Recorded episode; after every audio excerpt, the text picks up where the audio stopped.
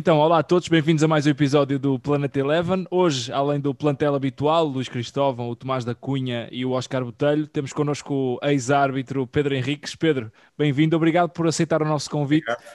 E eu não sei, nunca sei bem se é de chamar ex-árbitro ou se um ex-árbitro continua a ser árbitro. É sim, costuma-se dizer isso, não é? Normalmente jogador, jogador para a vida toda, treinador para a vida toda, árbitro para a, árbitro para a vida toda. Eu não tenho bem esse, esse conceito porque nós mudamos um bocadinho o chip. Eu fui árbitro durante 20 anos e agora já estou há 10 na comunicação social e, portanto, mudei um bocadinho também a, a, minha maneira de pensar e de estar, que é normal. Mas sim, fica sempre uma ligação, uh, quanto mais não seja afetiva, porque foi um, foi um momento importante também da minha vida enquanto, neste caso, árbitro de futebol e ficamos sempre com, com esse bichinho e sobretudo pelo prazer do futebol, mais que, não é só a arbitragem, é o prazer do futebol, que é um bocadinho maior do que propriamente a arbitragem. E hoje, como deve calcular, as perguntas são, são muitas. Aqui neste, nestes novos cafés modernos que é, que é feito de forma virtual, as perguntas é. são muitas aqui da nossa parte, mas eu, eu, vou começar então só por perguntar. Houve algumas cotoveladas. Houve algumas cotoveladas. Houve, houve, houve aqui algumas cotoveladas que o VAR teve que analisar e excluir e outras incluir, mas, mas distribuímos aqui o jogo e calhou-me okay. a mim começar. Pedro, e só para, para lhe perguntar como é que tem sido agora a vida depois do futebol, já com 10 anos depois de ter deixado, ou quase 11 anos depois de ter deixado a arbitragem, eh, se ganhou ou perdeu o gosto pelo jogo do futebol? Não, o gosto mantém-se, sob uma perspectiva diferente, eh, e tem sido relativamente tranquilo. Eh, eu sei que, e hoje, inclusive, há, há discute muito essa questão do, para, o, para o árbitro, para o jogador, para o treinador, nem tanto, mas sobretudo o pós, não é? depois de, de, sair, como é que as pessoas convivem com isso. Já nem falo das questões financeiras ou materiais, falo até da, da questão emocional e psicológica. De, de repente, passas de, de, uma situação em que tens uma determinada rotina, agarras nas chuteiras, nos equipamentos, treinas todos os dias, vais para os jogos e de repente tudo isso desaparece. E nem toda a gente convive bem com isso. No meu caso concreto, foi, foi muito simples na perspectiva de que eh, eu, como é conhecido, enfim, as pessoas agora já, já, não se recordam, mas eu não sei propriamente a arbitragem da melhor maneira. Portanto, faltava-me um ano para acabar a minha carreira, os tais 45 anos de limite de idade, que na altura eram, eram o limite, e eu saí com 44, um ano antes, exatamente por uma questão de classificação menos boa, e uh, a um ano de acabar a carreira, e só para termos uma noção, eu vinha de uma época, ou vinha de umas épocas em que eu num mês a acabar o campeonato, e agora estou a puxar um bocadinho dos galões, mas agora, há 10 anos depois já o posso fazer. Eu tinha feito, só para decidir o campeonato, um Porto Sporting e quatro semanas depois um Benfica Sporting. Alguém que está neste quadrante, obviamente que depois se a classificação não é menos boa, e sem casos, que isso é o mais interessante. E, e portanto, não fiquei satisfeito naturalmente com a classificação, respeitando, e não faria sentido, digamos, depois de, destes jogos e, eh, e de alguma maneira, de alguma carreira positiva que tive na arbitragem, de repente fazer o meu último ano com jogos, com todo o respeito tenho por todas as divisões, por todas as equipas, fazer jogos menores. E, portanto, decidi abandonar. E, e isso aconteceu muito simples, ou seja, terminei uma sexta-feira, uh, soube, curiosamente, pela Rádio Renascença, antes de saber pelo meu próprio conceito de arbitragem, o que vem revelar que o grande problema da arbitragem há 10 anos atrás é exatamente o mesmo de hoje, tem a ver com, uh, pá, podemos estar numa grande empresa, podem, pode ser tudo muito matemática, mas a primeira coisa e a coisa mais importante são as pessoas e os homens. Os homens, é grande. E a gestão dos recursos humanos. E, portanto, eu sou pela Rádio Renascença que, portanto, que ia ir embora. Aliás, não é que ia embora, que tinha tido aquela classificação. O Conselho de Arbitragem telefonou-me a seguir, o Presidente Vitor Pereira, já tarde, por dois ou três minutos, e ter telefonado três minutos antes. Mas eu automaticamente decidi nessa sexta-feira uma de duas coisas que é ou vou-me embora, definitivamente, e abandono completamente, não quer dizer que depois não voltasse, ou vou manter-me ligado de alguma maneira. E disse que até segunda-feira ia dar uma resposta. Recebi convites, nomeadamente do próprio Presidente do Conselho de Arbitragem, para ir trabalhar com os árbitros de futebol profissional, com os meus colegas, sobretudo na área da, da formação e sobretudo da área do desporto, portanto, a parte da componente física. Só que, entretanto, no espaço de 45 minutos, recebi eh, dois convites, TVI na altura e do Jornal Desportivo Jogo e tive um fim de semana a pensar e depois decidi eh, aceitar os dois e, portanto, acabei por. Ou seja, não é aquela transição às vezes mais penosa de alguém que de repente corta com tudo e fica sem nada. Eu tive a sorte e o privilégio de ter estes convites e acabei por ficar ligado. E por isso foi relativamente fácil fazer a transição. E durante estes 10, que são 11 anos, vai fazer agora, eh, portanto, neste ano, em, em agosto, faço 11 anos, estou ligado à comunicação social.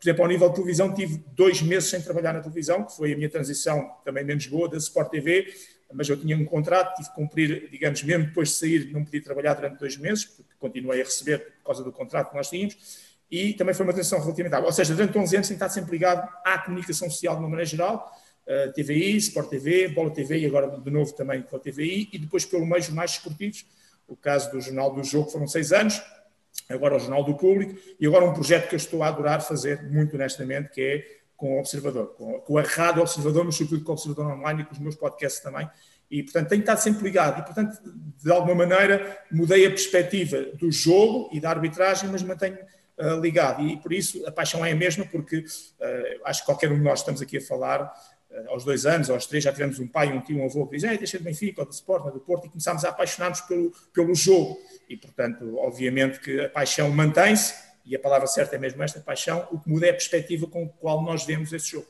É, e saiu, conseguiu sair pela porta grande e, e dar-lhes parabéns porque também é um grande comunicador, portanto apostaram, apostaram no, no ex-árbitro certo ou no árbitro certo. Então vamos abrir aqui, passar aqui a bola a toda a gente, porque toda a gente tem perguntas bastante interessantes para fazer e discutir um bocadinho o papel do árbitro que hoje em dia, e sempre foi, é, é o, é o mais fraco do jogo, é aquele, é, como diz aqui o nosso amigo Oscar Botelho, é o, o jogador que não tem adeptos uh, e o, o interveniente que, que, ninguém gosta uh, que seja notado no jogo, mas que, que é muito falado, nem sempre pelas melhores razões. Mas nós vamos tentar dar aqui uma perspectiva positiva, portanto, Oscar, força. Pedro, antes de mais agradecer a, a rapidez do, do, convite aceite e, e, a única notícia é que não sei como é que isto vai terminar, porque está a começar muito bem e se não formos conseguir fazer as perguntas todas que tínhamos. A minha pergunta é, é um dois em um. O que é que podemos, como é que podemos considerar o que é um bom árbitro e ao mesmo tempo o que é que podemos dizer que é uma boa arbitragem. E quando falamos de uma boa arbitragem, para um leigo ou para um analista como nós, onde é que nós devemos incidir para depois decidirmos se é uma boa arbitragem ou não de um bom árbitro? Se me fizeram, eh, vamos tratar por tu, acho que não tem problema. Sim, sim, sim, sim. Se tivesse feito essa pergunta em 2010, eu dava-te uma resposta. Em 2021 tenho que dar outra. O futebol mudou. Uh, e curiosamente hoje, com o meu grande amigo, o, talvez o grande amigo que ficou para sempre da arbitragem, que eu chamo, que a gente trata-se por humano, que é o Duarte Gomes, Uh, ainda hoje estivemos a falar, uh, a trocar mensagens exatamente sobre essa questão, por uma razão muito simples. Uh, estávamos aqui os dois a refletir na altura, hoje de manhã, sobre a questão de estamos a agarrar-nos aos pormenores quando vemos um penal de 50 mil repetições, será que é isso que se espera? E há uma questão, o futebol mudou, e mudou por causa de uma coisa chamada vídeo-árbitro. quando nós pensamos no futebol temos que pensar neste momento a duas mudanças. Uma é aqui na minha terra, eu moro perto de Mafra, São Miguel de Alcaínça, o Atlético de Alcaínça, com a Bifana, com o Corato, quando voltamos outra vez à, à, à, realidade, podemos todos sair, e com o adepto ali aos gritos, e, e, a gestão que um árbitro tem que fazer num jogo desse chama. Outra coisa é o vídeo árbitro que apareceu, e numa, um futebol que é, que é, uma grande indústria e que gera milhões, não é? Se a gente pensar que a dita Superliga vai dar o quê? 500 milhões de euros, ao vencedor, pensamos que estamos numa dimensão totalmente diferente. E nesta indústria deste futebol, desta realidade, eh, eu acho que o grande papel do árbitro eh, está dividido em duas partes. Uma, que é aquilo que tem que se apostar cada vez mais enquanto árbitro, que é a relação com os jogadores, a gestão do jogador, o, comportamento, a relação humana, a maneira como eu vou ao banco, como eu falo com os intervenientes, como eu, como eu lido com eles, ou seja, uma gestão mais emocional, e essa aí os árbitros têm muito que evoluir e que aprender, para isso têm que conhecer o jogo, e a maior parte dos árbitros não conhece o jogo. Segunda questão é quando entrarmos nas áreas e tivemos os tais lances do penalti, aquilo que a indústria do futebol muito profissional espera já não é gestão de jogo, é máquina, máquina a atuar, vídeo árbitro, rigor das linhas, dos 8 centímetros, dos 10 centímetros para fora de jogo e a verdade esportiva, no sentido que é, ou é penalti ou não é penalti. O que eu quero dizer com isto é que uma boa arbitragem, se calhar em 2010 ou 2000, sem vídeo árbitro, era uma, uma arbitragem em que eu achava, e, eu, e, era a minha marca também, era deixar de jogar, privilegiar o contacto físico, uh, portanto, toda uma análise de, de, aquela, aquela ideia que a gente, conceito que a gente tem do futebol inglês, ok, poucas introduções, etc. O que muda para 2021 é que isso continua a ser verdade, mas há situações do jogo, como é o caso do fora de jogo, por exemplo, tem que ser a máquina a analisar, e quando estivermos dentro das áreas, porque isso decide jogos, são os pontapés de penalti, ou é ou não é penalti. E aquilo que eu dizia em 2010, como árbitro, e depois como comentador, que é, eu estou a ver este lance na televisão, é pá, sim senhor, realmente há ali uma infração, mas isto é um penalti de televisão e, portanto, aceita-se, benefício do para o árbitro aceita-se não se pode marcar, em 2021 já não pode ser assim. A partir do momento que eu digo isto é um penalti de televisão, tem que ser marcado. E é aí que entramos numa outra discussão, se calhar, ou discussão no bom sentido de conversa, que é o papel do vídeo árbitro e o protocolo que está no caminho errado, que está mal redigido, está mal escrito, uh, no meu ponto de vista, e que tem nuances que fazem com que o chamado erro claro e óbvio, que é a grande defesa do, dos videoárbitros para poder atuar, tem que ser completamente alterado, porque não estamos a dizer que o videoárbitro vai intervir quando há erro. é quando claro e óbvio, estamos a adjetivar o erro, quer dizer, que o vídeo árbitro está a ver um erro e não pode atuar. Isto é ridículo. Um vídeo árbitro custa 3 mil euros por jogo. Novos jogos, o futebol profissional são 27 mil euros. Vezes 34 jornadas dá um milhão de euros. É uma ferramenta demasiado cara para nós estarmos a, a analisar o, o, futebol, do seu ponto de vista de arbitragem, muito leve. Por isso, concluindo, eu acho que uma boa arbitragem hoje é aquele árbitro que, se calhar, não vai ao banco. Uh, e eu, nessas coisas, estou perfeitamente à vontade para falar de nomes e de pessoas. Fazer aquilo que o Tiago uh, fez, por exemplo, no, no, jogo do Sporting Braga, à distância, com grande desrespeito, mostrar um cartão vermelho a dois treinadores, não é assim que se faz. Vai-se lá, olhos nos olhos, fala-se com respeito e com educação, mesmo que seja para expulsar alguém. Portanto, relações humanas, boa perspectiva, bom comportamento em relação aos jogadores, compreensão do jogo e dos jogadores, mas depois ao nível daquilo que é o tal rigor das áreas, dos penaltis, do fora de jogo aos centímetros, aí tem que entrar a máquina. Futebol profissional. E para mim é assim que eu entendo. Por isso é que estas últimas diretivas, diretivas ou indicações que foram dadas pelo Conselho de Arbitragem, através do dito pai do VAR, que é o David Ellery, que dá um conjunto de justificações palantes que são claramente penalti, ponto final, parágrafo, não faz qualquer sentido. E, portanto, eles estão a querer. A arbitragem neste momento está aqui num grande dilema, que é por um lado, vídeo-arbitragem, televisão, imagens, repetições, verdade esportiva, e por outro lado, estamos a querer justificar a não intervenção, a não marcação com aquilo que era uma realidade há 20 anos atrás.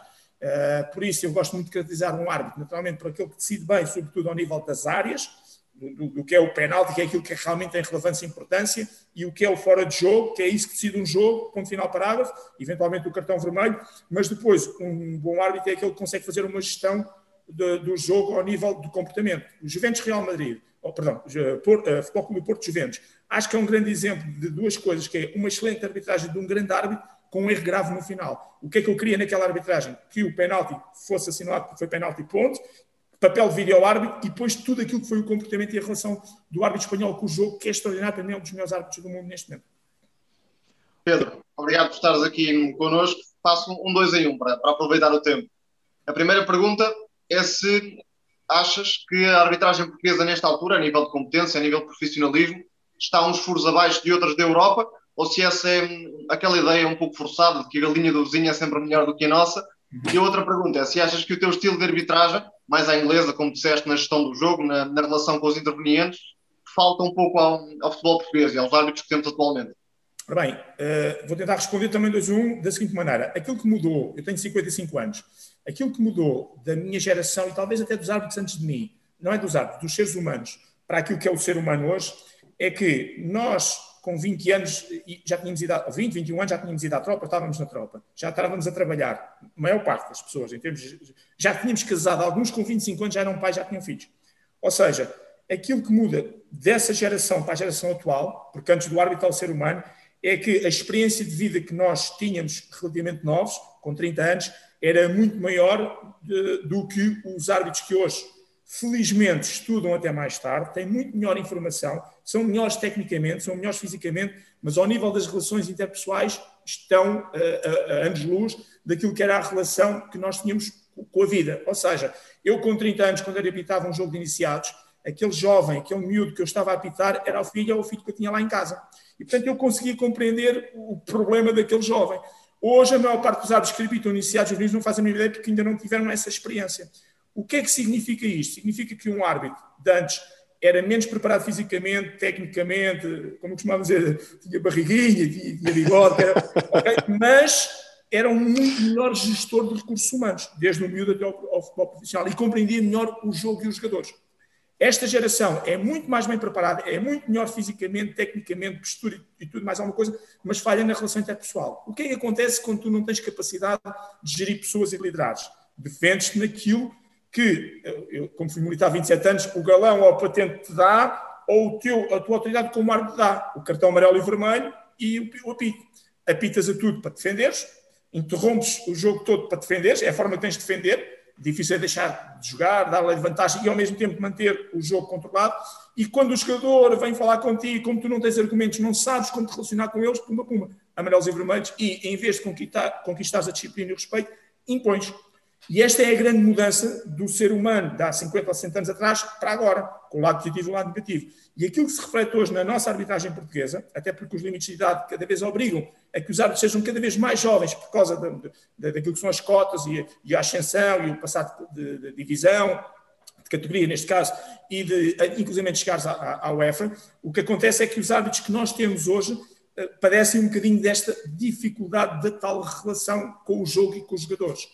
Uh, muitos de nós da nossa geração éramos árbitros muito mais tarde. O que é que tínhamos feito antes? Tínhamos jogado a bola, tínhamos sido cheio de balneário. Esta rapaziada hoje, porque é obrigada a começar aos 15, 16, 17, 18 anos, não tem cheiro de balneário, não sabe o que é o jogo, nem tem essa, esse, esse cheiro de balneário. E, portanto, tem mais dificuldade em compreender, até inclusive depois isso reflete-se na colocação e movimentação. Eu não acho que os nossos árbitros, tentando agora responder tudo, eu acho que os nossos árbitros não sejam piores que os outros árbitros da Europa, porque o, o, o, problema que nós temos aqui é o mesmo que temos uh, na vizinha Espanha, uh, em Inglaterra, ainda ontem o Klopp se queixava do jogo com o Everton, Portanto, os, os, problemas são os mesmos, os erros que nós cometemos aqui na árbitro e arbitragem são os mesmos, dois exemplos típicos, um dos melhores árbitros do mundo, com um vídeo árbitro experimentado, falham no penalti das Juventus, o campeonato do mundo de clubes é decidido o Bayern podia ter ganho por 5 a 0, mas é decidido por um gol irregular. O Lewandowski tocou a bola com a mão e sabemos que a regra alterou. E, portanto, ou seja, os problemas são exatamente os mesmos. Os graus de dificuldades, as competências as incompetências. O que eu acho é que em Portugal, e esta é que é a grande diferença, a estrutura do futebol, nós aqui vivemos pelas quintas, não é? e cada clube defende a sua quinta em vez de defender o futebol no total. Em Inglaterra, os erros são os mesmos, mas a estrutura do futebol não permite que se ataque a arbitragem como é atacado. O Mourinho, em 2014, já levava multas de 12 mil euros. O, o, o treinador do Wolverhampton, o, Nuno Espírito Santo. O Nuno Espírito, Espírito Santo, uma multa de 25 mil libras, não é? E, o, e o, o, quando um árbitro em Inglaterra, um árbitro não, um treinador, falou em 2018 muito bem de um árbitro antes no jogo, foi uma multa de 63 mil euros. Então, mas ele falou bem do árbitro. Não deixam. É que nem sequer deixam falar. O que eu quero dizer com isto é que aquilo que vende-se para fora e a própria estrutura do futebol penaliza muito quem ataca desmedidamente a arbitragem. Portanto, nos outros países há uma proteção maior, pois Espanha, Portugal, Itália, são aqueles países latinos que fogem um bocadinho à regra. Há uma proteção maior em relação à arbitragem. Agora, eu acho que neste momento que estamos a falar, eh, a arbitragem portuguesa não, vive um dos momentos menos bons em termos da relação quantidade-qualidade. E por uma razão muito simples para ser árbitro nacional há 20 anos atrás, já tinhas 50 ou 60 jogos, já tinhas feito o Benfica e o Porto e o Sporting várias vezes, porventura não tinhas feito nenhum derby, nenhum clássico, mas já tinhas feito. E o que é que acontece por causa das cotas e da necessidade que nós temos de ter árbitros internacionais? Ah, porque a UEFA nos obriga, entre aspas, para nós não perdermos a nossa conta. A nossa cota. O Favoríssimo Tiago Martins tinham um, quatro jogos, outro tinha cinco jogos pela divisão e foram promovidos internacionais. Nós temos o Vasilic e temos agora o Vítor Ferreira, que com meia dúzia de jogos tiveram que ser internacionais. E é isto que depois vais ter que. E agora, de repente, quando estamos aqui a falar, diz assim: quem vai arbitrar o Porto Sporting no, no sábado? Nós temos nove internacionais, há cinco que já estão de fora, sobram-nos quatro, só temos quatro internacionais com possibilidades. E um deles, como tem casos com o Sporting, quer dizer, acabas por não, por não ter. E no meu tempo, tu tinhas os nove internacionais, todos com possibilidades de apitar o Benfica, Porto, Porto Sporting, porque todos eles tinham experiência, quantidade de jogos, etc. E fora, e mais tinhas árbitros não internacionais os Paulo Batistas e uh, Martins Santos, etc., que também apitavam esses jogos e que não eram internacionais. Portanto, eu acho que neste momento há aqui um déficit que tem a ver com a, relação quantidade versus qualidade, que uh, comparando a arbitragem com outras gerações de árbitros, é uma das gerações que está a atravessar um dos períodos mais complicados e difíceis. Porque também a liderança que, que, por parte do Conselho de Arbitragem e da própria Federação, no meu ponto de vista, aquilo que é a gestão da comunicação, aquilo que é a defesa do, do, dos seus árbitros não é melhor. E, portanto, os árbitros vivem também um bocadinho em grande stress, em grande pressão e com uh, a faca sempre metida ao pescoço, quer pelas críticas que são feitas fora, quer pela não proteção que é feita por dentro. Relativamente ao meu estilo de arbitragem, foi adequada e própria para a época em que eu apareci. Não sei se hoje o Pedro Henriques, em 2021, conseguiria ter, não quer dizer que tenha tido sucesso, mas conseguiria ter tanto impacto como acabei por ter naquela altura que apareci como teria agora. Exatamente por causa da videoarbitragem, porque o futebol e a arbitragem mudou claramente. Eu quando apareço, é, ali 2000, pá, o Martins Santos mostrava 14 amarelos por jogo, uh, tínhamos 50 faltas por jogo, e eu quando apareço no meu primeiro jogo de televisão, o meu terceiro jogo de, televisão direto, é o Salgueiros Porto, o Porto do Jorge Costas e, e do Vitor Bahia e do secretário, aquela rapaziada Paulinho Santos, etc. Por fora, e eu faço um jogo com menos de 20 faltas e com dois cartões amarelos. E quem está a transmitir, na altura foi a RTP, o, o, estava a relatar que não estavam habituados àquilo e só diziam isto, é um árbitro inglês, um árbitro inglesa, aquilo era jogadores pelo ar sempre, okay, mas eles gostaram. E depois isso pegou, e esse estilo pegou, e foi uma lufada a dar fresca em relação àquilo que era a maior parte dos árbitros, amarelos, vermelhos, né? o, o meu colega Bruno Paixão e Campeão Limitado, aquilo era a partir de cartões amarelos e vermelhos e muitas faltas. E agora não sei se eu, em 2021, este meu estilo de arbitragem pegava. Podia pegar, era outra questão, que é uh, a tal relação que eu sempre tive muito boa, mas mesmo com jogadores e com treinadores. A começar no meu primeiro jogo, com a história magnífica que tenho com o Manuel Cajuda, né? há três semanas mostrei o vídeo que ele julgava que estava perdido desse jogo do Santa Clara Braga, que a TV fez uma, uma reportagem, eu fui recuperar esse vídeo para lhe mostrar a história que ambos contamos, ou, epá, tinha, eu agora, for para contar histórias, nunca mais saí daqui das boas relações com o João Pinto, e que já contámos essas histórias públicas, com o Jorge Costas, com, com, com o Paulinho, com, perdão, com o Deco, tenho histórias magníficas com eles, de quê? De eu ter, ter compreendido o que é que era o jogo e o jogador e naquele momento ter feito diferente. Não expulsei, não adverti, não pus maus gritos e fiz uma coisa sempre diferente. E ao fazer uma coisa diferente, isso resultou. E pronto, quando passo pelos programas desportivos, Cheinhos, Simão Sabrosa, o Ricardo, agora com o Nuno Gomes, Pedro Barbosa, vou começar uh, no Mais Futebol agora na TVI, portanto, uh, vou, vou, sei, acabámos com os instantes, agora vamos começar com outro programa, com o Litos, com o Diogo Luís, portanto, só para relembrar alguns jogadores com quem tem, epá, estamos ali na boa, tranquilos, acabamos ali e vamos, agora já não vamos, vamos jantar todos juntos e, e temos uma boa relação e trocamos mensagens, e não estava a trocar mensagens com o Cheinho, para percebermos esta dimensão. Eu tenho dúvidas que algum árbitro termine agora a carreira, daqui a um ano ou dois, já trocar mensagens com os jogadores pela boa relação que teve dentro de campo. Para isso é preciso respeitar o jogo e os jogadores. E é aqui que os árbitros estão a falhar na, na relação. Conquistar o respeito em vez de nos impor pela força é em si em todo lado. Pedro, uh, acabaste de falar da, da questão do, do, jogo e dos jogadores uh, e, e, estamos a ver a questão do ponto de vista dos árbitros, mas queria uh, perguntar pelo outro lado, ou seja, num, num, em Portugal e um pouco por todo lado, nós vemos que muitas vezes o futebol brasileiro, em Espanha, por aí fora, há sempre muita polémica na forma como se fala da arbitragem, mesmo na televisão, nos jornais, procura-se muitas vezes essa dimensão mais, mais polémica mas raramente se pergunta se os jogadores, se os treinadores, se os dirigentes que aproveitam aquelas uh, conferências de imprensa após o jogo para ocupar o lugar do treinador para virem falar de uma arbitragem ou de um lance, será que eles estão atualizados sobre as regras? E pergunto primeiro isso e depois, os árbitros falam sobre isso? Há do lado dos árbitros essa ideia sobre se um jogador ou se uma equipa que está a reclamar sobre uma situação se está consciente ou não do que é que diz a regra?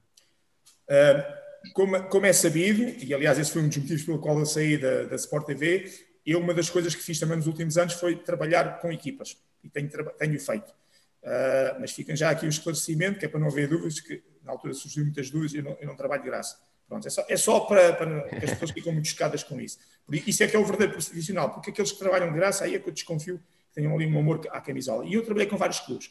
O ano passado, há dois anos, estive no Académico de Viseu, uh, no Desportivo das Aves, uh, lamento aquilo que aconteceu ao Aves, fantástico, trabalhar com aquelas camadas jovens todos, com o Sporting também a saber, enfim, tenho, tenho trabalhado com diversos clubes. E aquilo que, que, eu encontrei quando ia fazer essas formações, sobretudo nas camadas jovens e na, na, na parte da formação, mas também com os séniores, é que há um desconhecimento, não é um desconhecimento, não há um conhecimento, não é que o jogador tenha que saber as regras tal e qual como o árbitro sabe, obviamente não, mas há um desconhecimento às vezes de questões mais básicas e mais elementares. Nós, quando mudámos agora a regra da bola ao sol, mudámos, quer dizer, o IA Futebol mudou a regra de bola ao sol, eu vi jogos de futebol profissional em que os jogadores ainda não sabiam que a regra tinha mudado, ainda queriam lá ir disputar os dois a bola ao sol, quando agora a bola é para o último jogador que pôr na, na, bola e o outro tem que estar a 4 metros, etc. Portanto, há efetivamente por parte, muitas vezes, do treinador, treinador das equipas técnicas, um desconhecimento de coisas muito básicas e muito essenciais. Isso é uma realidade.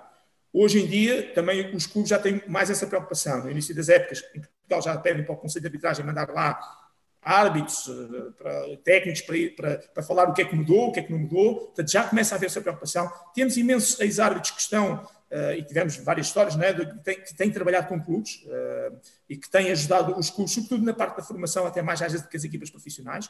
Isso acontece. e, portanto, também tem havido um cuidado no sentido de haver um bocadinho, digamos, essa, essa evolução. Depois, obviamente que os árbitros muitas vezes têm essa percepção que até estão a tomar as decisões corretas ou as decisões certas e que por vezes estão a ser julgados e criticados por erros que eles não cometeram e que os clubes muitas vezes alegam argumentos que na prática e na realidade uh, não são argumentos válidos à luz das leis de jogo. E, portanto, é, é, aquele sentimento às vezes até de um bocadinho de injustiça. Pá, eu, tive, eu fiz bem, é aquilo que a decisão é aquela, e os clubes estão a usar argumentos que não são reais. É claro que por vezes nem são bem os clubes, por vezes são as máquinas de comunicação que os clubes têm nas redes sociais e que tentam passar, às vezes através da televisão, sobretudo os grandes que já têm canais próprios, ou através muitas vezes de blogs, etc., tentam passar essa mensagem de que realmente o árbitro errou e falam tanto naquilo que às vezes passam a mesma mensagem que o árbitro errou, quando o árbitro às vezes tem razão. E temos alguns casos. Mas aí entra o lado da arbitragem, que é como é que a arbitragem pode desmontar isto. E há uma coisa que eu tenho a certeza: não é com silêncio que a arbitragem, quando digo arbitragem, estou a falar do Conselho de Arbitragem ou barra Federação, vão desmontar isto. Porque não, reparemos o exemplo do caso Nanu, da lesão, e o caso uh, do Luís Dias.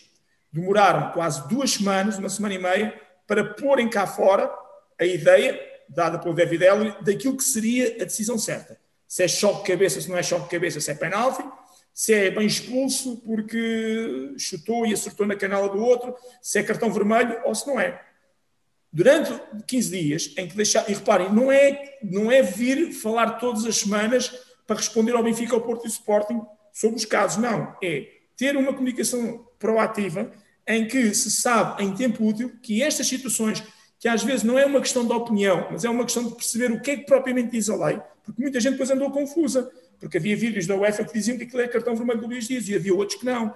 Quer dizer, é fazer um esclarecimento, é ter uma proatividade. Para isso é preciso, é preciso ter uma máquina de comunicação que funcione a favor de, usar. Não é a favor para justificar quando é que está bem, é para explicar a lei, a regra de forma pública. Hoje em dia, com os meios que a própria Federação tem, a começar pelo Canal 11, por exemplo, era fácil uh, uh, uh, arranjar forma de transmitir a grande lance, mas aqui tem que haver inteligência, a grande lance de todos os clubes não é só do Benfica, portanto, de todos os clubes, e que acontecem sistematicamente para todas as semanas, toma lá, desmontar. Isto é assim, a lei diz isto, independente do árbitro ter acertado errado. E sem medo de até estar a dar uma justificação que contrariasse a decisão da equipa de arbitragem.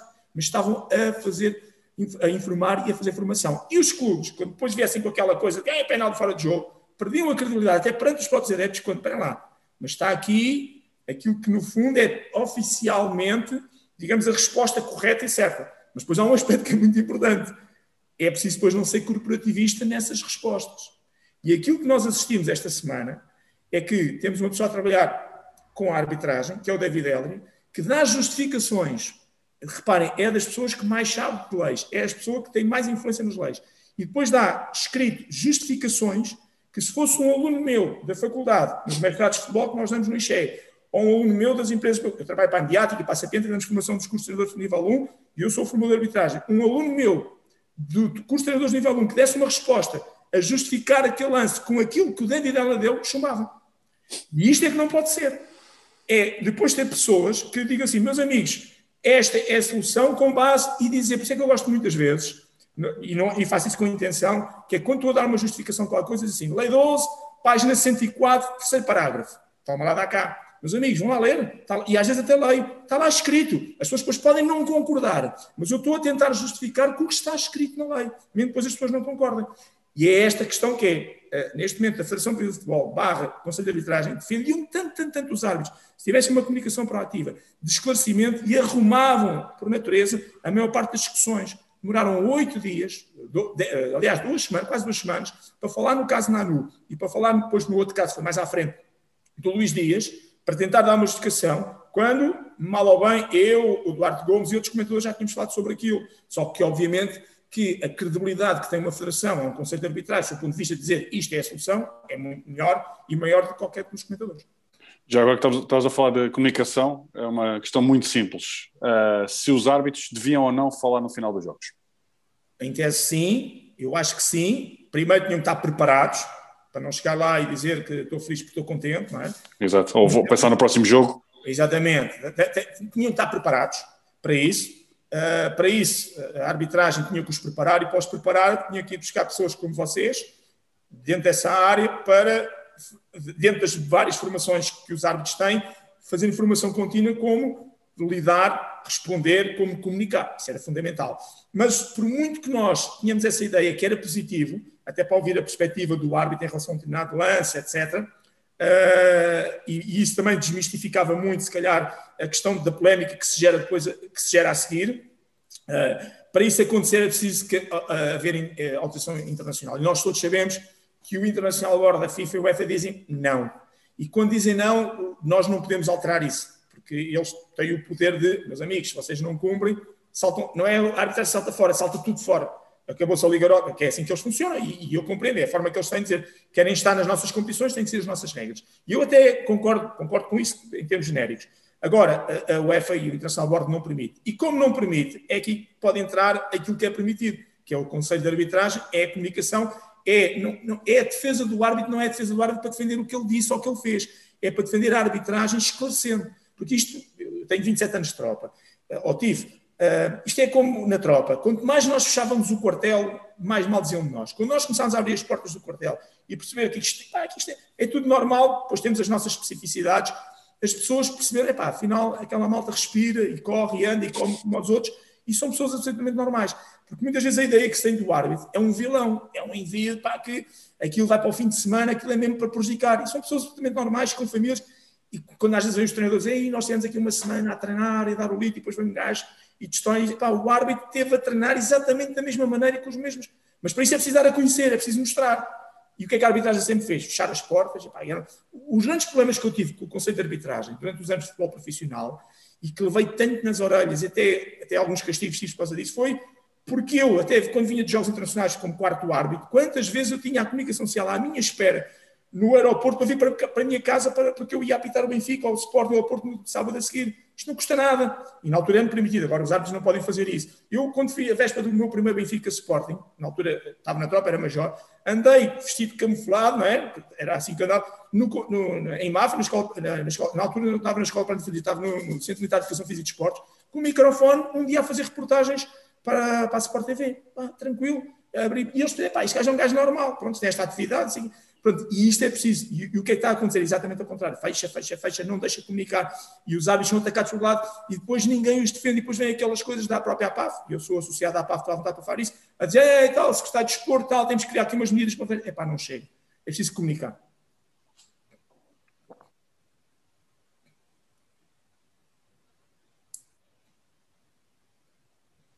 Era a minha vez, mas eu não ativei o microfone. Estava em silêncio. É um clássico, já é um clássico, já é um clássico. Um, uh, eh, Pedro, eu estava a ouvir falar da, da, gestão dos recursos humanos e é algo que eu partilho, obviamente, a, a opinião contigo, uh, porque eu acho que isto é fundamental em qualquer área, sobretudo no futebol, para treinadores, para, e já falamos aqui várias vezes neste podcast, que os, os próprios treinadores já não são só os que dominam a, a, parte tática e estratégica, são, sobretudo, os melhores são aqueles que dominam também os recursos humanos e os árbitros não são diferentes. Eh, por exemplo, deste o exemplo dos árbitros espanhóis e ainda no Porto Juve, o Del Cerro Grande, eh, no estádio foi perceptível, não sei se chegou essa frase a casa, mas há uma falta que o Sérgio Oliveira tenta, tenta sacar a, a um jogador da Juventus e, e o árbitro diz-lhe Sérgio, eu nunca te vou marcar esta falta. E o jogo seguiu e o Sérgio Oliveira levantou-se ah. e foi correr atrás da bola. O jogo seguiu normalmente. Estes detalhes, e o, já outro árbitro espanhol fez o mesmo na Champions com outro jogo do Porto que me lembro de estar a fazer no estádio, uh, um árbitro que eu gosto muito, agora esqueci-me do nome dele, talvez o melhor árbitro espanhol. Um, este tipo de gestão, que truques é que há para que um árbitro que domina a regra, todos os árbitros dominam as regras, mas que truques é que há para o que, o que não é regra, ou seja, como é que te trazes um jogador para o teu lado enquanto estás a arbitrar? Este tipo de linguagem mais próxima deles, como tu já disseste, facilita este tipo de truques, mas qual é que tu consegues exemplificar uh, que um árbitro pode ganhar os jogadores ou os treinadores? Olha, eu vou dar alguns exemplos meus e eu com isto não quero passar a mensagem ah, pá, este gajo está aqui a armar-se, que era muito bom. Não, nada disso. Eu estou, eu estou a partilhar as minhas experiências que resultaram e que vale o que vale. Uh, primeiro jogo, Santa Clara Braga. Epá, ninguém me conhecia, propriamente dito. Maçarico, quem é que, é que estava no Banco de Braga? Manuel Cajuda e Nascimento, Raposas Velhas, não é?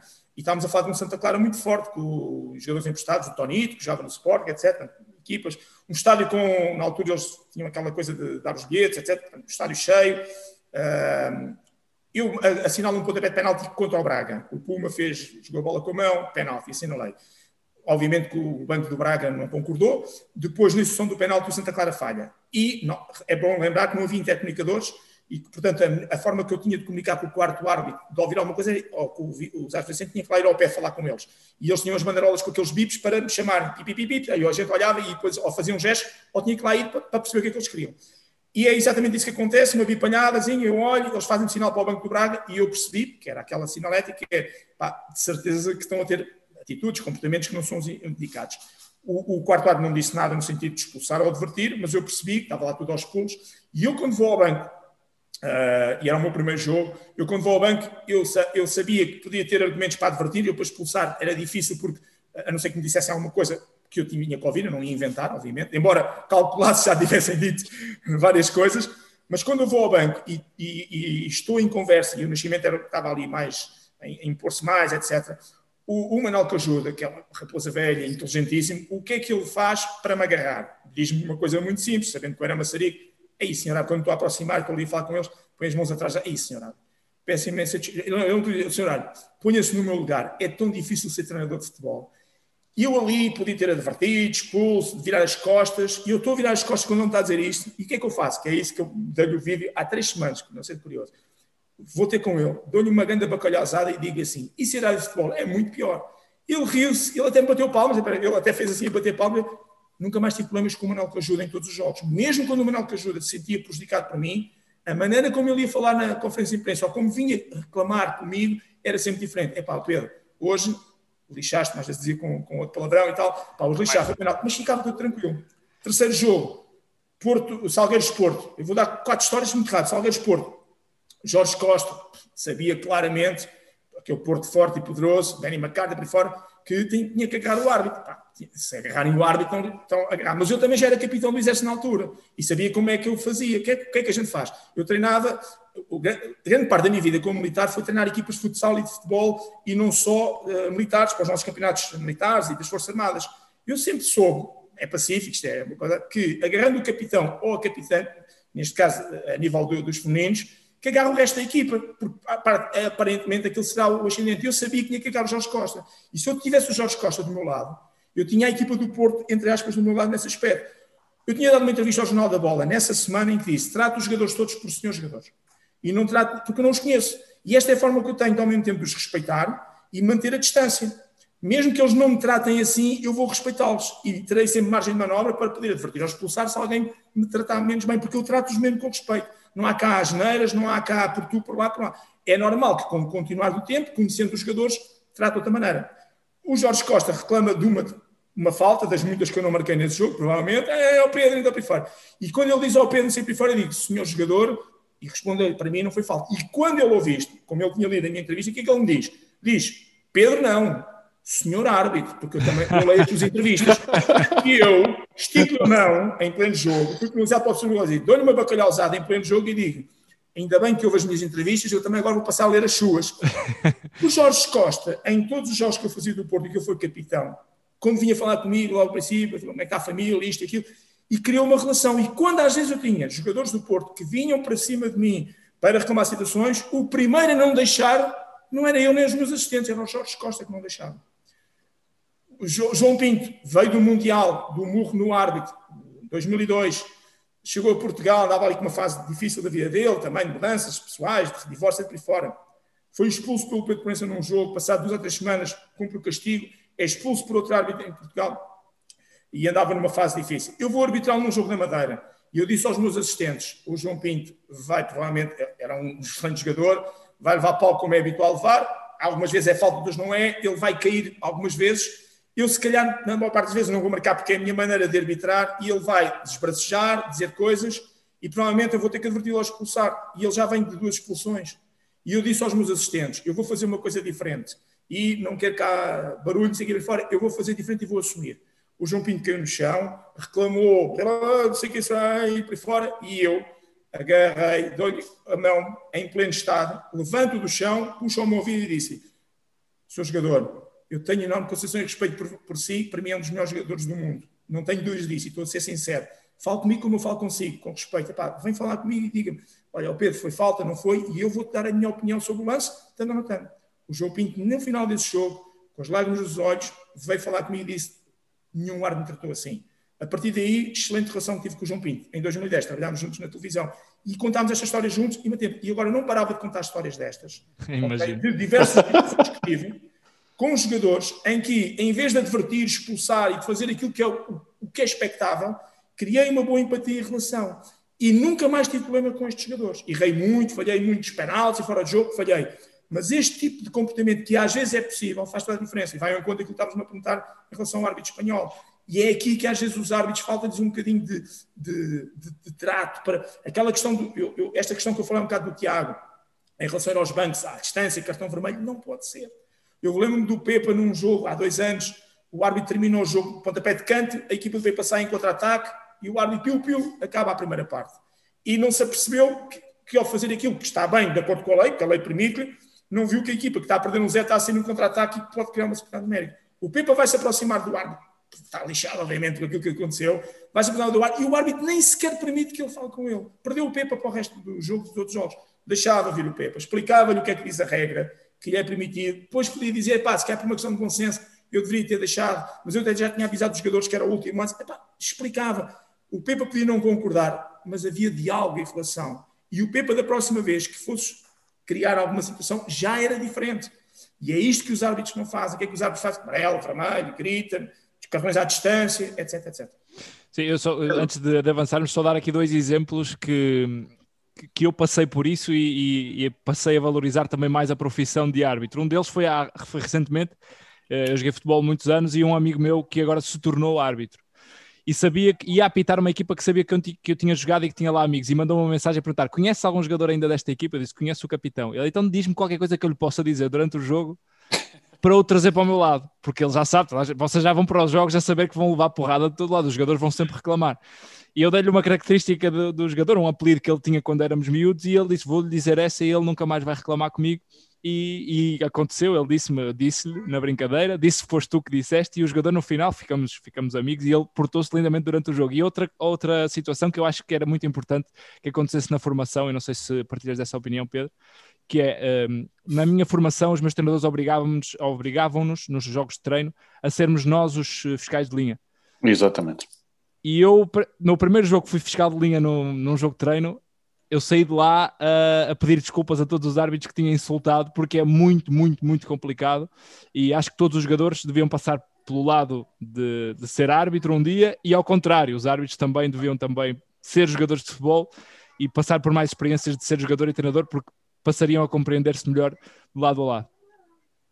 Olha, uh, concordo plenamente com o que estás a dizer. Nós na Liga, em 2004, 2005, uh, nós, quem nos geria, fazia coisas que eu acho que hoje faziam falta outra vez de novo. Por exemplo, em 2004, chamaram os no início da época, chamaram aos nossos cursos o treinador principal de cada uma das equipas e houve um ano que até chamaram, inclusive, o capitão de equipa, que naquela altura era possível poder ir e nós em sala aberta falávamos uns com os outros sobre questões, até questões técnicas. Eu lembro, eu dou sempre este exemplo, o Peseiro era treinador do Sporting na altura, e eu recordo-me, uh, como eu dava muito ali da vantagem, deixava jogar, uma das perguntas que eu fiz para compreender o futebol foi, até foi o Peseiro depois respondeu, eu quando tenho uma situação de falta à entrada da área, vocês que têm especialistas para marcar os livros, preferem que o apito interrompa para que o especialista possa tentar concretizar esse livro, ou preferem que eu dê a lei da vantagem para seguir o jogo, para fluir? E este tipo de questão, este tipo de relação era muito importante continuar a haver. Daí a tal compreensão mútua. mútua. Nós tivemos situações na Liga em que os, eu estava a ver fotografias engraçadas sobre isso, em que o Conselho de Arbitragem chamava os jornalistas diversos órgãos de comunicação social e havia, e, e havia ações de formação em que os próprios jornalistas apitavam jogos que os árbitros estavam a jogar. E eu lembro que eu era sempre, sempre fui muito brincar e brincalhão, eu com o megafone atrás dos jornalistas a insultar, no bom sentido, os jornalistas, tipo, a fazer de. É pá, não vês nada. E, ou seja, este tipo de brincadeira, mas isto no fundo vai em conta disso, que é a compreensão mútua da, da relação que tem que haver. Eu acho que um árbitro, uh, o, árbitro não tem culpa de não ter sido jogador, porque fez uma opção, começar aos 15 aos 16 anos. Agora, o que é que se pode fazer para dar a volta a isto? Obrigar, entre aspas, fazer parte da formação que um árbitro só chega à primeira liga, ao futebol profissional, depois de ter, por exemplo, o curso de treinador de futebol nível 1. Se tiveres o curso de treinador de futebol nível 1, tal e qual como são dados atualmente, com três quase meses de formação, vais conviver com outros jovens, jovens e não só, e treinadores que estão a fazer a formação e que muitos deles já estão no terreno, vais compreender melhor o que é que é uma tabelinha, um crossover, um overlapping, os princípios de jogo, a proteção, contenção, competição defensiva, ou seja, vais perceber melhor o jogo e isso vai-te ajudar em relação aos árbitros. E também ajuda este tipo de relação, como disseste bem, que o jogador vá à linha, vá apitar, um jornalista vá a um colóquio deste género que de repente toma lá o apito e tenta aqui apitar um jogo, porque isto vai perceber, vai dar às pessoas a dimensão de, do ponto de vista de cada um, visto por outro lado.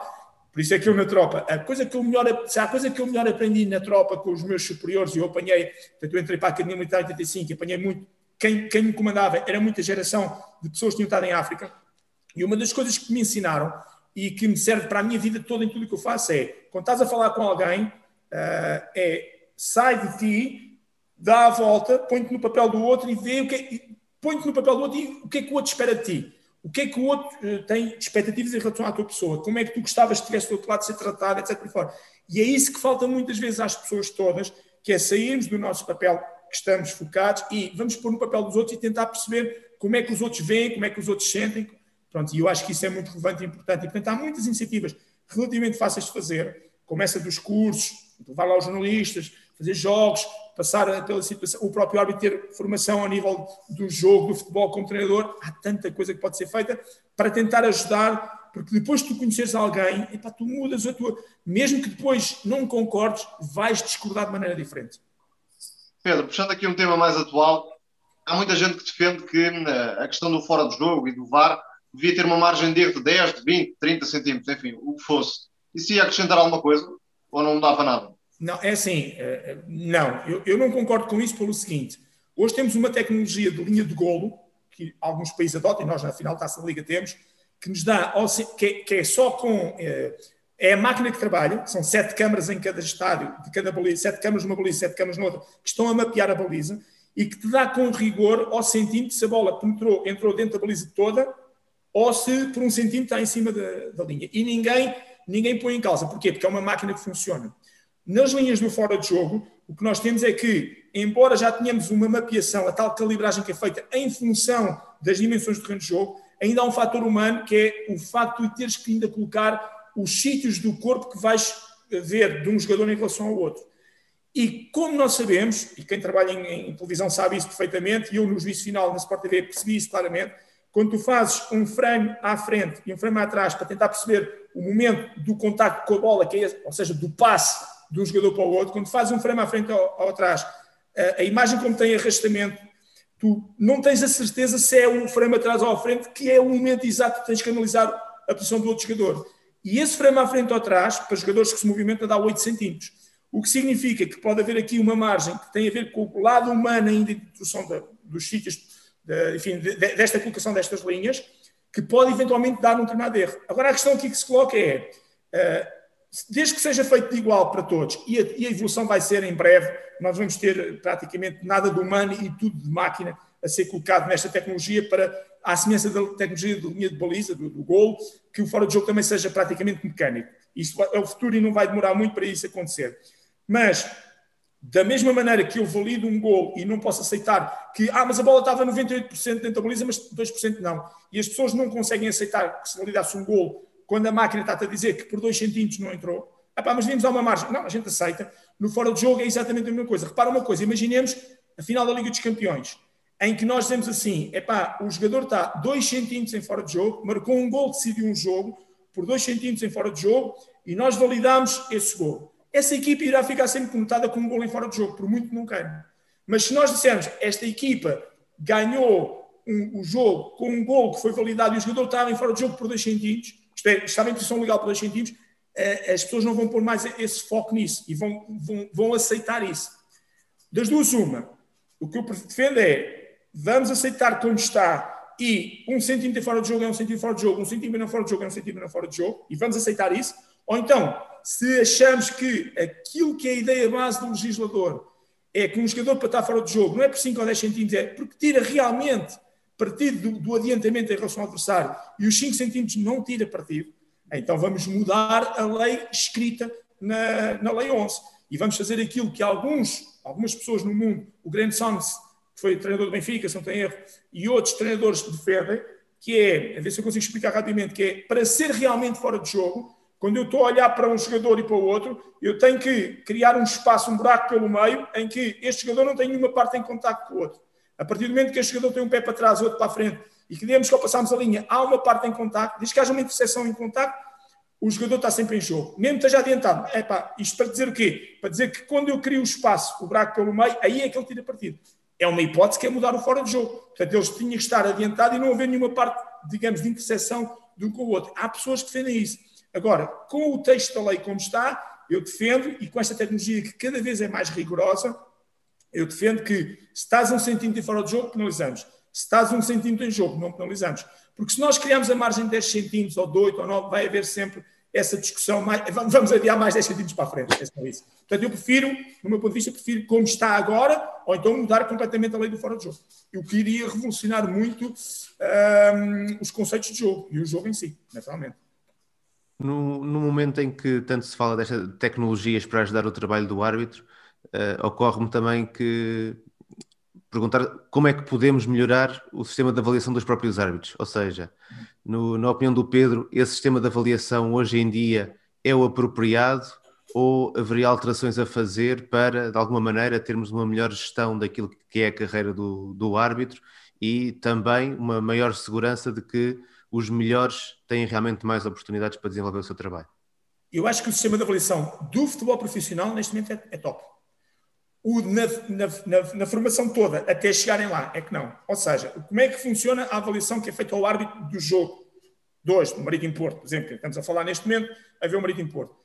É, o árbitro é visto por um observador, que tem um relatório, preenche lá uma série de coisas que dá uma nota uh, de 0 a 10 sendo já agora tive cruzado, 8,0 é a nota mais baixa positiva. É o 10 na escola de 0 a 20. Portanto, 7,9 já é negativo, para as pessoas perceberem que não é 0 a 10, em que 5 é um meio. E essa avaliação contém, obviamente, todos os erros de avaliação que um observador no terreno de jogo pode ter porque está a ver no jogo. Sendo que ele também já tem possibilidades de, se tiver alguma dúvida, ir em, em logo ver na televisão se tiver alguma dúvida. Mas mesmo assim, uns veem, outros não veem, outros acham que viram bem e nem todos vão ver. Mas depois vem o lado positivo disto, é que o Conselho de Arbitragem tem uma, uma secção que, através da, da filmagem que a Federação fez, não é da televisão, com duas câmaras colocadas sempre no mesmo local, no mesmo sítio, no estádio, e, portanto, com, com, só com duas câmaras, para não termos também aquelas repetições milimétricas, etc., eles agarram, essa secção vai ver o jogo e vai dar a nota em função do que já vê. E são as duas notas juntas que dão, pois com uma preponderância mais de uma do que outra, mas isso agora interessa as porcentagens, que dão efetivamente uma avaliação final. E essa avaliação final vai bater muito próximo daquilo que foi efetivamente a avaliação do árbitro. Até chegarem a este processo, nem toda a isto não é possível fazer-se no futebol não dito profissional, é a avaliação do árbitro é feita com base do observador no terreno de jogo. E aí temos o lado humano a fazer a observação. O que significa que muitas claro, depois com isto, os testes escritos, as provas físicas, tudo isso conta também, mas digamos que o grosso modo é a avaliação que é feita pelo observador. Significa que neste sistema que é muito humano e muito falível, e ao longo da história eh, com outros problemas, que têm a ver com, vamos chamar isso de uma forma simpática, às vezes o tráfico de influências que vai havendo sempre, e as simpatias e as empatias, etc. Por fora, que queremos que não, infelizmente o mundo está sempre cheio, e portanto o futebol também não foge a isso. Por vezes o que acontece é que aqueles que chegam lá acima podem efetivamente não ser os melhores. Uh, pronto, essa é, que é, essa é que é a questão. E aí uh, batemos em, em, um ponto que é um problema de arbitragem. Nós temos 3.600 árbitros em Portugal, à volta disso, e precisávamos ter o dobro. Precisávamos, ou seja, e precisávamos ter uma base de recrutamento maior. E o grande problema que está é tão simples de solucionar, tão simples, tão simples, tão simples. É, nós até temos alguns, muita gente a candidatar-se a árbitro, perdemos é muita gente no primeiro ano. A retenção é que é muito complicada chuva, sol, malta a insultar, a malta base, jovem não quer lá ficar. Mas a base de recrutamento também não está a ser a melhor. E a base de recrutamento era muito simples. E era aqui, isto é que eu gostava de ver a Federação a trabalhar nisto. É, meus amigos, equipas de norte a sul do país, eh, júniores. Em cada 20 júniores, 3 continuam para o futebol. Dos séniores, 17 perdem-se. Ou porque entram para a faculdade, ou como nos estudos. É, essa, é aí que tinha que estar a incidência. Agarrar nesses que já têm 5, 6 anos de futebol já cheio, cheio de balnear, e vamos criar gosto e empatia e tentar puxá-los para a arbitragem. É aqui, na passagem de júniores para sénios, que eu tinha que ir buscar eh, rapaziada e, e mostrar-lhes outra perspectiva. E até lhe dizer coisas boas, que é, oh, amigo, tu até tens jeito para a bola, mas se calhar como sénior não vais muito longe, dizer isto de uma forma mais simpática. Pai, se calhar vais andar aí a beber o sumo, o corate e não sei por fora. Tu se fores para a arbitragem, podes ter esta perspectiva de carreira. Olha, e vê lá os valores que até podes ganhar. É pá, isto se calhar já, já, já é bom, já é fixe. Pronto, e depois ter o prazer do futebol e ter depois o prazer pela arbitragem. Mas é, é a base era muito importante ir neste, neste setor. Já, já respondeste a, a, uma das minhas questões, portanto, que era a questão da, dos jovens e da arbitragem, portanto, vou, vou fazer só uma. E, portanto, se pudesses ter um desejo, ou seja, se pudesses alterar uma das regras do futebol, qual é que alteravas? Ou qual é que acrescentavas? Portanto, faço, não sei se faz entender. Ou seja, se quisesses uh, poder alterar, se tivesse esse dom, o que é que alteravas no, nas, nas, leis do futebol? Ou uma delas, vá. Eu escrevi este livro, que é o... Que eu tenho em casa, por acaso tenho em casa. Eu escrevi este livro de bancada, que resulta... Uh, portanto, o meu primeiro livro, que foi o treino da tomada de decisão do árbitro de futebol, já agora, como tenho isso aqui, faço publicidade, que foi este. Não, mas tens de dizer porque não, tem, não, não temos vídeo. Ainda não temos vídeo. Ah, pois, Pedro, não... é a mostrar. O, primeiro, o meu primeiro livro resultou da minha tese de mestrado que fiz na FMH. Este último livro está a resultar da minha tese de doutoramento que ainda não acabei na FMH. E resulta exatamente da reflexão sobre as leis de jogo. E o que é curioso é que em cada uma das 17 leis eu apresento com base científica, por exemplo, o doutoramento obriga, não é, não é chegar lá e mandar de boca, obriga a fazer uma série de coisas, uh, um conjunto de leis de jogo que eventualmente, eventualmente poderiam ser alteradas na perspectiva de criar mais segurança, ou mais tempo útil de jogo, ou mais gols, etc. E é difícil de responder, uh, tipo, qual é a regra que eu podia alterar? Eu faço um conjunto de propostas, obviamente que algumas delas uh, poderão não ter cabimento, mas faço um conjunto de propostas que acho que eram muito interessantes de ser experimentadas, exatamente para ir ao encontro deste tipo de respostas. Por exemplo, uma das coisas que eu acho que era muito giro era mudar os pontapés de canto. Isto é, nós temos os pontapés de cantos a 35 metros da, da baliza, não é? lá na uhum. bandeirolazinha de canto.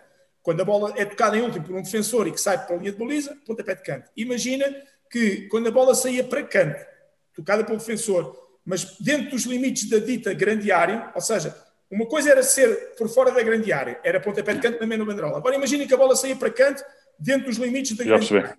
Se fazemos um canto à maneira curta, no limite da grande área, a 16 mangas arregaçadas. Exatamente mudava os lançamentos de lateral, tirava, a mão, tirava da mão para pôr ao pé, claramente.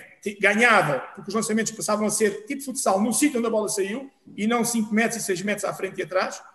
Uh, e começava a fazer, porquê? Porque tu, com o pé, embora hoje haja jogadores que consigam colocar a bola uh, com a mão na, na baliza, com o pé consegues colocar. E os lançamentos laterais começavam a ter uma importância e relevância, porque podíamos ter mais uma situação de finalização. Eu agora vou dizer uma que eu sei que a maior parte das pessoas não concordam, mas a regra já está a mudar, já está a ir ao caminho daquilo que eu gosto. Já está lá escrito no meu livro, que é eu, mãos, de, de ombro para baixo, tudo penalizado.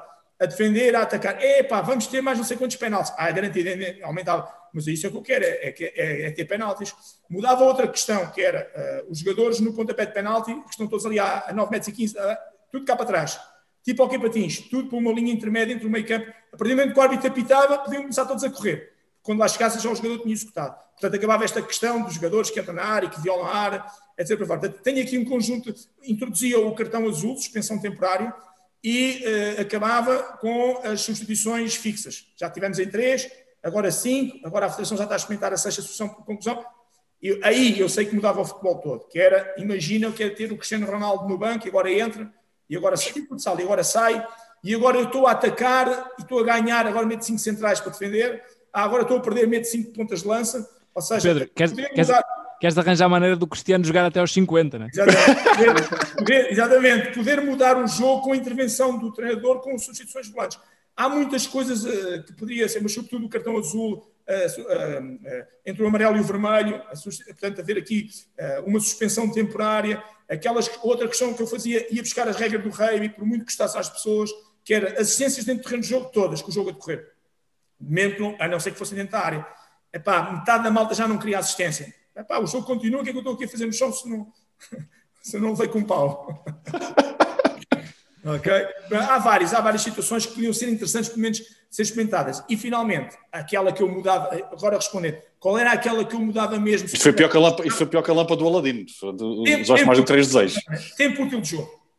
É exatamente. É a mesma que eu. Era a que eu mudava. Tempo útil de jogo. Futebol profissional, hoje temos possibilidade de tempo útil de jogo. 30 minutos, já sabe, 30 minutos vai dar os tais 45, 50. Na maior parte dos países, em Portugal não. Jogamos 24, 25 minutos por cada parte. Mas, de qualquer maneira, 30 minutos de jogo, tempo útil, cronómetro, e resolvia aqui grande parte dos problemas. Acho que essa, para mim, era aquela que as pessoas iriam aceitar e que podia entrar em futebol profissional. Nos amadores não é possível voltar a fazer essas cronometragens em campos grandes, obviamente.